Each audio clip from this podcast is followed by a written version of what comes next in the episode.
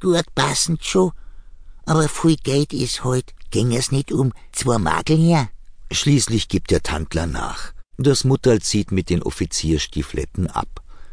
Glückstrahlend. Vielleicht gewinnt sie einmal darin einen Krieg gegen eine böse Nachbarin. Man tritt gleich ganz anders auf, wenn man ordentliche Stiefel hat. Junge Burschen kramen in Werkzeug, Drahtrollen, Batterien, Radiozubehör, das aus alten Apparaten herausmontiert auf die Bastler wartet. Einer bräuchte Zuleitungsrohre und einen Benzintank für einen Motor, den er sich bauen will. Ein anderer untersucht ein altes, rustiges Schnauferl aus der Kinderzeit dieser Fahrzeuge. Haben's kein Fußballdress? Auch dafür kann geholfen werden. Sie, was kostet denn der Roman da? Carlo Benetti, der Schrecken der Wälder oder Treue bis zum Schafott? Jedes Tantelmarktstück könnte seine Geschichte erzählen. Jahrzehnte, manchmal Jahrhunderte voll Wandel und Schicksal, voll Hass, Liebe, Reichtum, Not, Glück und Leid. Das alles ist in den engen Budenreihen modrig und müde. Aber es ist nur Ruhe vor neuem Schicksal, Ende vor neuem Anfang. Denn alles Leben ist nur ein Übergang.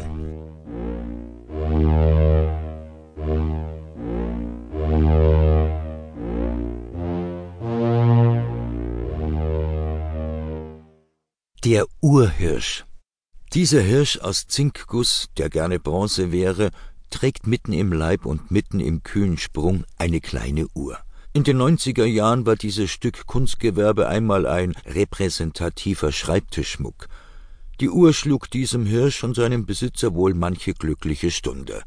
Ganz sicher gehörte er einmal einem Weidmann, der ihn zu Weihnachten oder zum Geburtstag von seiner Braut oder Gattin erhielt, vielleicht hat ihn der treffsichere Jäger auch bei einem Preisschießen herausgeschossen, möglicherweise, aber das wäre leise zu bedauern, war der Besitzer gar kein Weidmann, sondern ein Irgendwer, der den Urhirsch oder die Hirschuhr im Glückshafen gewonnen hat, und dann waren keine Erben da oder die Erben haben den Urhirsch, stolz auf ihren Geschmack, der Zugehfrau beim Umzug geschenkt, wie denn auch sei, auf wie viel Wegen der Hirsch beim Tandler gelandet ist, jetzt steht er da in der Bude zwischen einer Büste von Richard Wagner und einem Spiritus Richaud und trägt immer an seinem Ur- und Grundproblem, ist er eigentlich ein Hirsch oder eigentlich eine Uhr?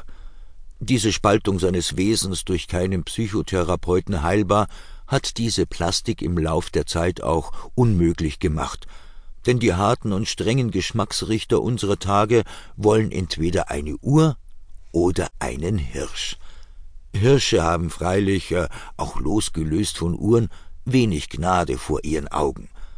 Ich sah einen aus ihrer Gilde beim Anblick des Urhirsches blass werden und hätte ihm seine Nachbarin nicht das Fläschchen gereicht, wer weiß, ob der Mann nicht ohnmächtig niedergesunken wäre. So konnte er noch zitternd ein ah, entsetzlich stammeln. Eine Frau aus dem Volke aber nahm den Urhirsch zärtlich in die Hände und sagte der Bewunderung voll Na so was Reizendes. Geld, wann ihr hätt. Der Hirsch mit ihrer Uhr müssert mir kehren und damit hatte sie nachtwandlerisch den Sinn der Väter in diesem Stück Tandlemarkt getroffen. Nicht Urhirsch oder Hirschuhr, sondern Hirsch mit Uhr, Zierde und Zweck.